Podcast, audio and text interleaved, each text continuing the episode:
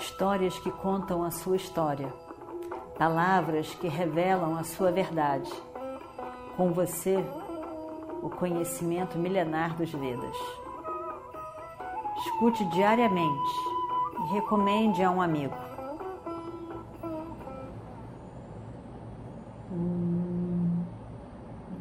Vakratunda Mahakaya Suryakoti Samaprabha Nirvignam Kurumedeva Sarvakarishu Sarvada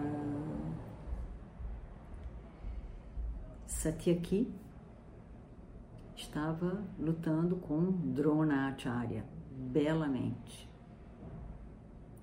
E a guerra continuava. Arjuna tinha um propósito, uma meta, que era matar Jayadratha, o rei, cunhado de Duryodhana, que estava lá no final de três viúvas, de três construções militares feitas por Drona. E, pior ainda, relembrando, se ele não conseguisse matar Jayadratha até o final do dia, no pôr do sol, ele mesmo ia sentar no fogo e se oferecer para o fogo, morrer. Isso porque Arjuna tinha ficado enfurecido pela forma em que tudo aconteceu injustamente quando todos aqueles homens se reuniram para matar o seu filho, Abhimanyu inadequadamente, injustamente, adarmicamente. Mas Dronacharya também estava envolvido. Porém, o foco naquele dia para Arjuna estava em Jayadratha. Muito responsável, com certeza. Mas outros estavam ali. Ainda Arjuna tem um grande amor e apreciação, de muito envolvimento emocional com o mestre Drona. E, portanto, ele não consegue enxergar Drona com um certo distanciamento.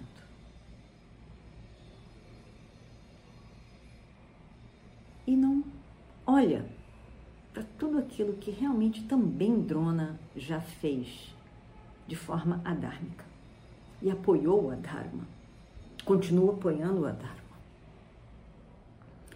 Krishna chama a atenção de Arjuna para isso, mas ainda Arjuna não está completamente preparado para olhar o mestre Drona objetivamente.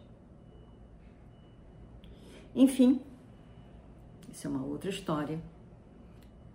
Arjuna estava com Krishna na frente, se dirigindo, ultrapassando os viúvas, se dirigindo a Jayadratha para o duelo final com Jayadratha e matar. Arjuna estava convencido de que ele poderia e faria isso. Vários sinais tinham sido apreciados por ele e ele realmente achava que aquilo ia acontecer. Porém, o sol que estava nascendo no momento do início da guerra já estava ali, meio-dia e começando a se pôr. Quando a gente está somente vivendo a vida, a gente não vê, não, não percebe realmente, pontualmente, o pôr do sol. Muito mais numa cidade em que nem bem se vê o sol muito depois do meio-dia, escondido que fica em prédios ou montanhas ou até mesmo vegetação. Mas nesse dia, Arjuna estava e Krishna, ambos atentos ao sol. Porque antes do pôr do sol, eles teriam que ter chegado em Jayadratha e aniquilado Jayadratha. Então, quantas vezes nesse dia eles olharam para o sol? Sol está se pondo, o sol está começando no seu declínio para se pôr. E assim estava. O sol indo em direção ao oeste. A Juna estava lutando, guerreando. Guerreando na batalha e guerreando contra o tempo, porque parecia que voava mais do que qualquer outro dia. E ele estava ali, a todo momento, olhava para o sol e olhava para o sol e olhava para o sol. Parecia que ele estava querendo parar aquele tempo, que era uma coisa impossível. E o sol parece correr mais do que geralmente, e ele prestando atenção no sol, além de estar prestando atenção a toda a guerra que estava acontecendo. À medida que Arjuna ia com seu carro, dirigido por Sri Krishna, esse carro tão lindo, a todo momento, em todo lugar que ele passava, a destruição se fazia. Caíam os homens, caíam. E lá ia imponentemente Krishna e Arjuna. Lá vão eles. Tudo mais desaparece. Krishna tinha uma maestria ao conduzir aqueles cavalos. Algo, algo extraordinário. E tudo era tão belo. Arjuna conduzindo com o senhor do carro, Krishna conduzindo os cavalos. Era muito belo de se ver, mas em especial a beleza que era a condução de Krishna, o trato de Krishna, a sensibilidade para com os animais. E como ele conduzia tão bem, percebia tudo tão bem. E aí, o carro de Adriana vai. E segue. Cada vez que ele ia passando, a destruição ia se formando, e as pessoas iam encantados por tudo, por Arjuna, pela sua destreza com as armas, por Krishna e o seu cuidado e a destreza ao, ao conduzir aquele carro. Mas, infelizmente, os cavalos ficaram muito cansados. Não eram cavalos quaisquer, eram divinos. Mas ainda assim, já tinha sido um longo dia, onde não se havia parado um segundo. Desde manhã cedo, aqueles cavalos estavam ali presos nas ferragens do carro de Arjuna. Eles não tinham parado, nem um segundo parado. E aí, nesse momento, os cavalos já puxam os carros com pequena dificuldade, não com a rapidez de sempre, mas cansados.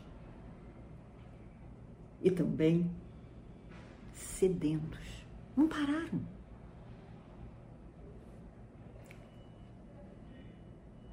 Além disso tudo, pelas várias pequenas duelos e batalhas enfrentadas por Arjuna, os cavalos também tinham sido machucados por flechas.